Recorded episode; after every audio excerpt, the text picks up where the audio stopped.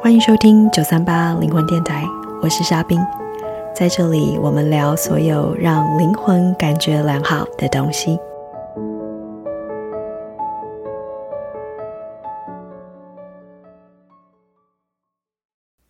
嗨，朋友们，我是沙冰，我九三八嘞，这就是九三八灵魂电台的由来。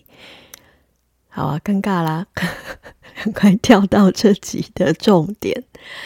今天想要跟大家聊一个很有趣的主题，就是想要分享我是如何在自己被教练的过程中，重新认识我的完美主义，以及它带给我的一些启示。呃，启示。啊、那我很希望这集可以被就是呃完美主义所困扰的人可以听到。那这是我自己在灵魂之旅中，就是我碰触到自己小时候的一个经验的时候，所发现的一个，呃，可以说是 aha moment，就是我当时真的就觉得啊，怎么会这样？好，好，那首先跟跟大家介绍一下什么是灵魂之旅。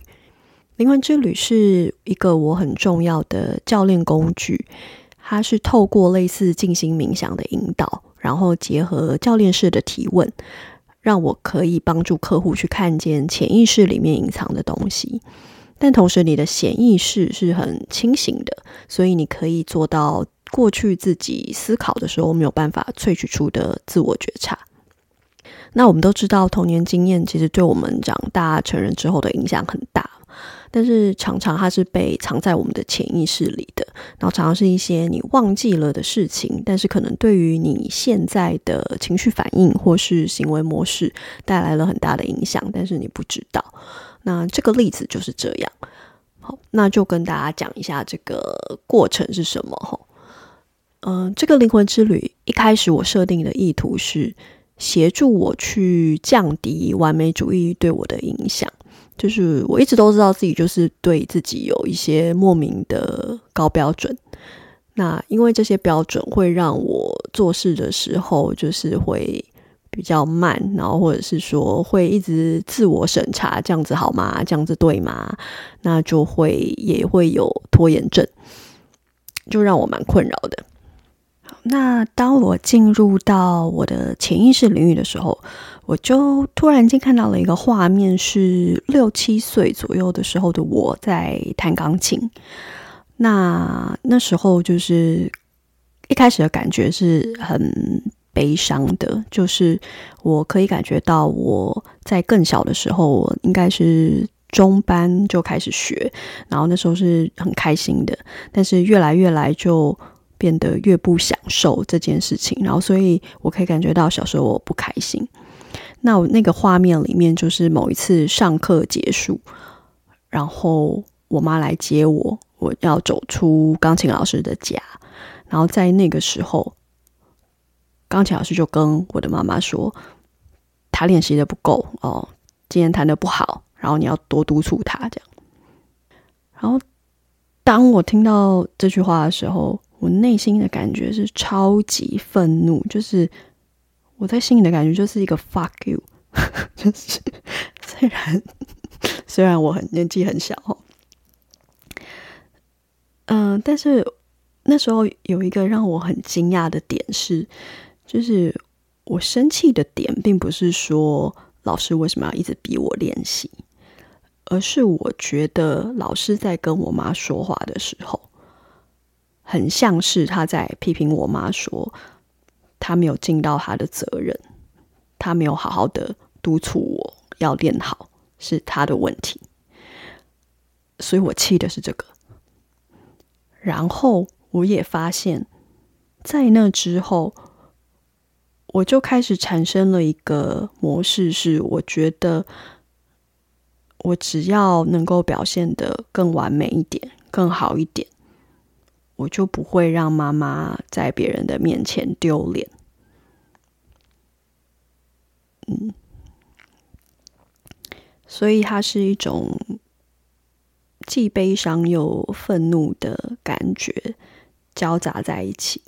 嗯，那我就觉得很惊讶，因为我从来没有想过会有这件事情。哦，因为我从就是幼稚园中班开始学钢琴，一直学到五年级，其实这整个过程就是。越来越痛苦的，就是我觉得那个钢琴老师的教学方式一直是在雕我的技术，然后并没有特别教我怎么去享受音乐，所以我就是心中就是一直都在咒骂，就是老师这种很严格古板的教学方式。对，所以这个是我本来就知道的，但是我没有想到我气老师的那个更多的情绪，既然是。对我吗？那这个潜意识的探索就让我学到几件事情。第一个是，原来我的完美主义有一部分是因为我爱我妈，然后我不想要让我妈丢脸。那我觉得我好像在那一刻就学会了开始接纳，然后爱自己的完美主义。可能没有办法说到爱了，但就是 以前是真的很讨厌自己，就是因为追求完美，然后事情就没有办法完成的那种感觉。哦，但现在就开始可以去接纳，那也开始可以去面对。然后我就发现，嗯，其实我还是蛮追求完美的，或者说追求自己定义的品质。呃，但现在的心情比较像是说，哎，就无所谓了，就是。要多花一点时间，就多花一点时间吧。嗯，发现当我接纳了之后，心里会产生一种踏实的感觉，就是会开始越来越喜欢自己的作品。好，所以正在收听的你，如果也是完美主义者，来，我们先空中击掌一下。然后接纳吧，我们就一起苦恼吧，但是活得问心无愧。好，那第二个我发现的事情是，就是。我以前其实都是不是很容易生气的人，然后还有曾经就是在我当主管的时候，为了要增进我的领导力嘛，所以会请我的 team member 给我一些回馈，然后其中就有一个人说，就是嗯，就是嗯，都很好，可是你可不可以有多一点情绪的起伏啊？